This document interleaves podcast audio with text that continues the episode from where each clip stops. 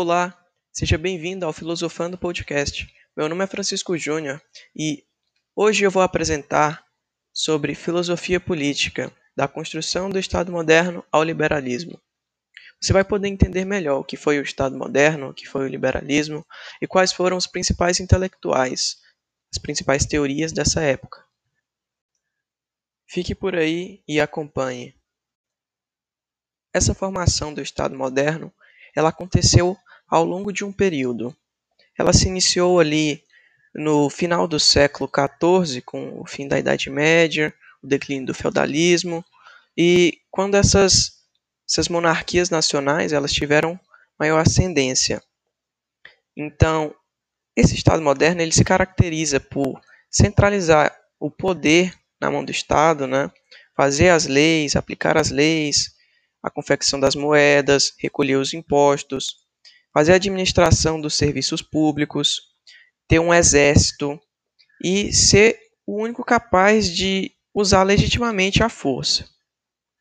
Essas foram as, as principais atribuições e caracterizações do Estado moderno. Agora falando um pouco sobre Nicolau Maquiavel, ele foi um importante intelectual dessa época e ele teorizou bastante a respeito de política.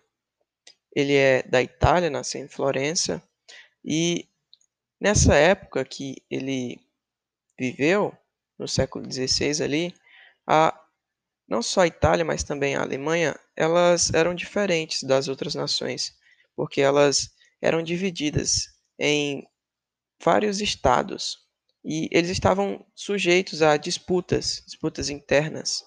E acontecia que, por exemplo, a Itália, ela sofria com a ganância de outros países, como por exemplo a, a França e a Espanha, que eles acabavam fazendo ocupações ali na região da Itália. É, nessa Itália dividida, o Nicolau Maquiavel ele percebeu que ele via aquilo com uma certa apreensão, que não havia estabilidade política nos principados e nem nas repúblicas.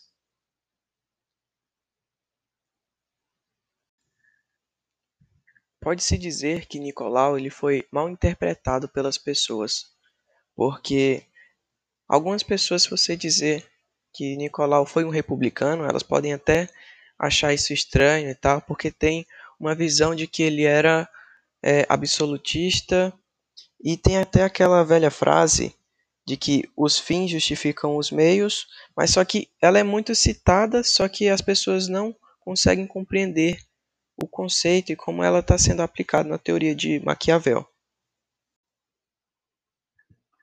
Nicolau tem algumas principais obras que podem se citar O Príncipe e comentários sobre a primeira década de Tito Livio.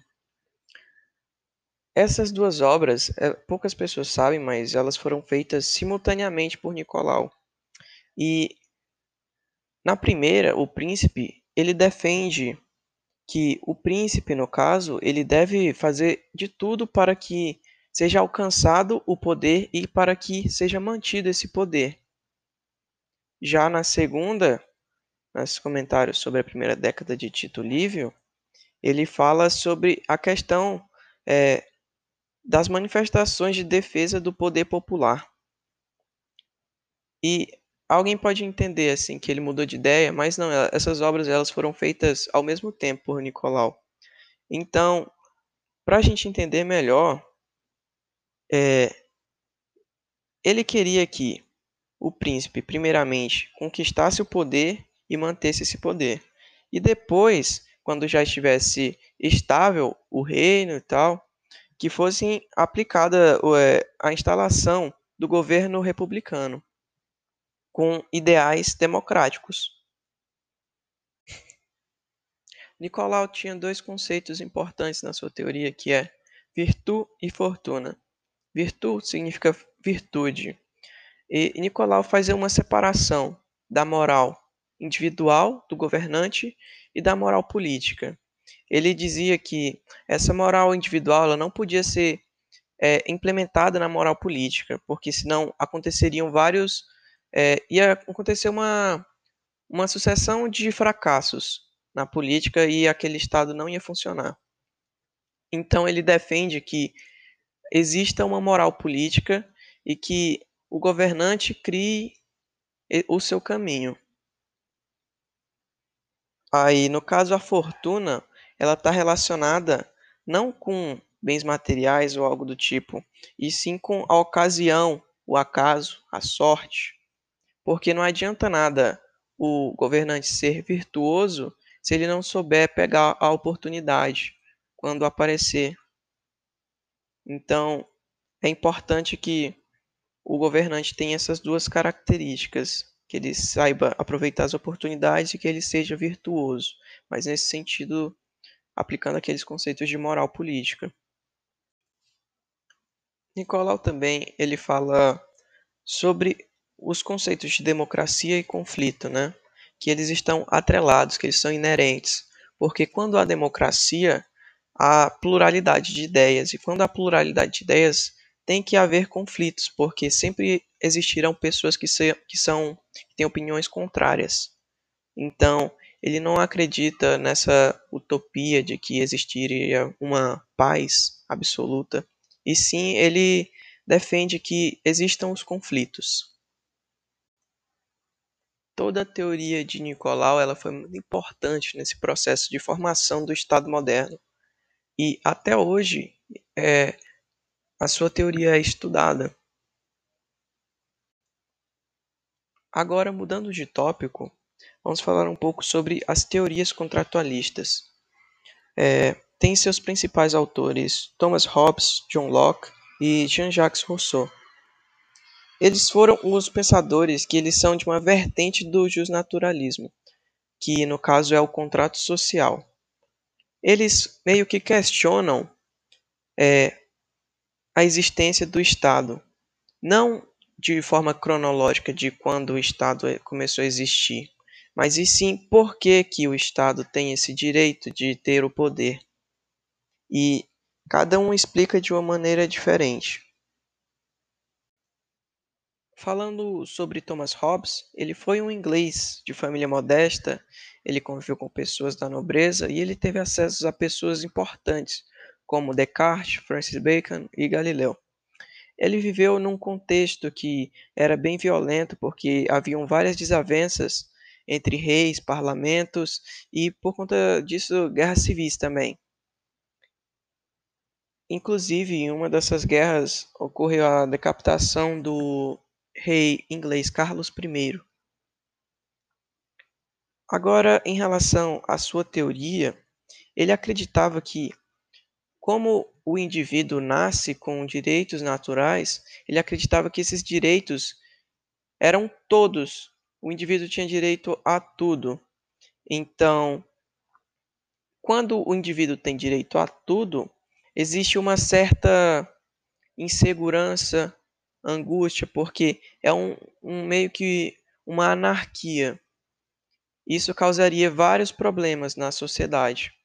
Então, é meio que feita uma um contrato social com que é feita a transferência desse poder para um determinado governante ou uma determinada assembleia de pessoas para representar o Estado e ter esse poder. Então, diante disso, já que o Estado ele é detentor desse poder, ele se torna absoluto. Então, para ele não existe essa de abuso de poder, já que o poder é do Estado. E ele não é apenas, ele não é considerado apenas um absolutista real. Ele também acreditava que esse governo podia ser feito por várias pessoas, por uma assembleia de pessoas ou até mesmo por um governante apenas. Então, esse é o conceito de Thomas Hobbes e do seu contrato social. Agora, falando um pouco sobre John Locke e sua teoria liberal, o liberalismo, é, John Locke ele foi um filósofo inglês, ele era médico e ele descendia de burgueses comerciantes. Isso até pode ser destacado que, como ele era burguês, ele defendia essa classe, ele defendia também é, a propriedade privada. Não só a propriedade privada em meios materiais, mas também a propriedade da vida, do seu corpo, que cada indivíduo possui, sabe? É, assim como Hobbes, o John Locke ele analisou que existe é, dificuldades nesse estado de natureza que os indivíduos nascem mas ele não acreditava que existia, existiria um ambiente de guerra e de egoísmo, e sim que os riscos das paixões e da parcialidade são muito grandes no estado de natureza, e eles podem desestabilizar as relações entre os indivíduos. Então, é, querendo essa segurança e a tranquilidade necessária para gozar da propriedade, todos os indivíduos eles consentem em instituir o corpo político. Então eles aceitam esse contrato social. Só que uma coisa importante na teoria de Locke é que era uma teoria meio que elitista, porque os cidadãos que poderiam votar e ser votados só seriam aqueles que são que têm maior poder aquisitivo, que são ricos. Então aí uma elitização do liberalismo. E Locke, diferentemente de Thomas Hobbes, ele acreditava que se o governante traísse a confiança que foi depositada nele, ele tinha direito, a população tinha direito à insurreição, que no caso é meio que a derrubada do poder. Dessa forma, ele acredita que os direitos naturais humanos, eles subsistem para limitar o poder do Estado.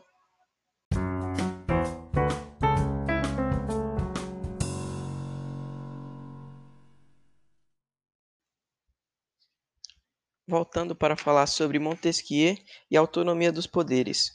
É, ele nasceu na França, ele era filho de uma família nobre e ele recebeu uma educação iluminista. É, por conta disso, ele sempre foi muito crítico à monarquia absolutista que já estava em decadência e também ao clero. É, na obra mais importante dele, que é O Espírito das Leis, ele, ele busca compreender a diversidade das legislações é, em diferentes localidades e diferentes épocas. Ele analisa as relações das leis com a natureza e o princípio de cada governo.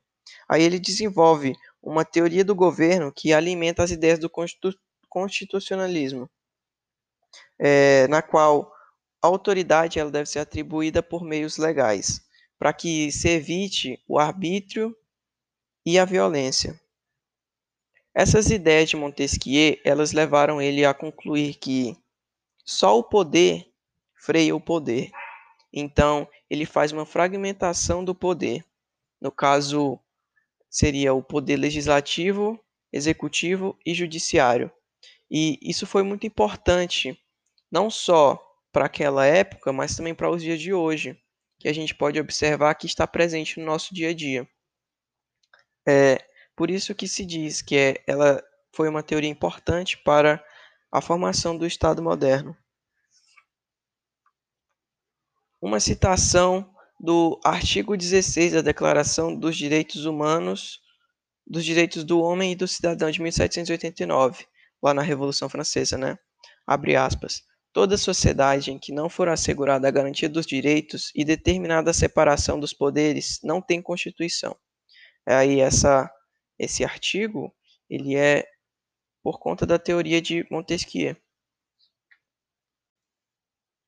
Falando agora sobre Jean-Jacques Rousseau, ele foi um suíço que viveu na França e ele também fez críticas ao absolutismo real. Ele tem um conceito importante na sua teoria que é o de soberania inalienável.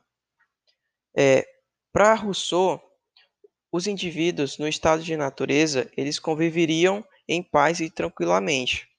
Só que quando existe o início da propriedade, a propriedade, o surgimento da propriedade, ele acredita que acabaria essa paz. Por quê? Porque uns indivíduos iam começar a trabalhar para os outros e isso acabaria originando ali a escravidão e a miséria. Então, ele tem essa hipótese de que o homem teria vindo tranquilamente até se socializar e ser introduzida a desigualdade, que acabou corrompendo o homem. É, nesse, nesse contexto, ele acredita que existe um falso, é, um falso pacto social e que há uma pode-se considerar a necessidade, a possibilidade de outro contrato verdadeiro e legítimo, que seja reunido sob uma só vontade. É, dentro desse contexto de soberania inalienável, o indivíduo ele obedece à lei e obedece a si próprio. Por quê? Porque ele é parte integrante da lei. Quando ele dá origem ao pacto social, ele também é legislador de forma, podemos dizer assim. Então, ele obedece à lei e dessa forma ele está obedecendo a si mesmo. So, então, ele é livre. É, ele tem uma frase que diz o seguinte: A obediência à lei que se estatuiu a si mesma é liberdade. Então ele defende aí essa liberdade do indivíduo. É, e isso é, significa para ele que o povo não perde a soberania, porque o Estado ele foi criado por ele e não está separado dele mesmo. É uma coisa assim um pouco complexa, mas que pode ser observada na teoria de Rousseau. Ele também faz a, a separação da pessoa. No caso, seria uma pessoa pública e uma pessoa privada. Aí a pessoa privada, ela tem é, uma vontade individual ela defende o seu, o seu próprio umbigo, digamos assim. Ela tem os seus interesses e tem um, um, aspecto egoísta às vezes. Ela pensa mais em si do que nos outros, o que mais lhe privilegia. Daí a pessoa pública, ela é o indivíduo particular que pertence ao, espaço público. Então ele pensa no coletivo. Só que aí existe um conflito. Pode existir algumas situações que a pessoa privada ela pode se distanciar da pessoa pública, porque ela vai ter, vai pensar em si mesma. E aí existe esse conflito. Agora falando sobre o liberalismo, é, a gente vai falar aqui sobre três vertentes, que é o clássico, o inglês e o francês. É, o clássico ele ocorreu ali no contexto de Revolução Gloriosa na Inglaterra e ele teve uma participação muito importante da burguesia, porque a burguesia ela tinha esse interesse em separar o Estado da sociedade, porque para que nem o Estado é, interferisse nas atividades econômicas dos, dos indivíduos e nem os indivíduos interferissem no Estado. E uma coisa importante do liberalismo clássico é o habeas corpus, que do grego significa literalmente possuir seu corpo. Ele está ali ligado a ele tem um intuito de evitar essas prisões arbitrárias que aconteciam e, e impede que qualquer cidadão permaneça preso indefinidamente sem ser acusado diante dos tribunais, a não ser por uma denúncia bem definida. Aí no liberalismo inglês nós temos o utilitarismo, que ele está assim relacionado um pouco com a, a, a, tentativa de dar esses privilégios que cada que, a, que as pessoas possuíam ali na Inglaterra, né, a população de classe mais alta, para a maior quantidade de pessoas. E isso aí está nesse conceito de utilitarismo. O liberalismo francês ele está mais ligado ali à pauta de liberdade, igualdade e fraternidade, que foi bem característico do período da Revolução Francesa. E é por aqui que eu encerro o nosso, o nosso podcast. Agradeço muito pela por você ter ouvido até aqui e até mais. Obrigado.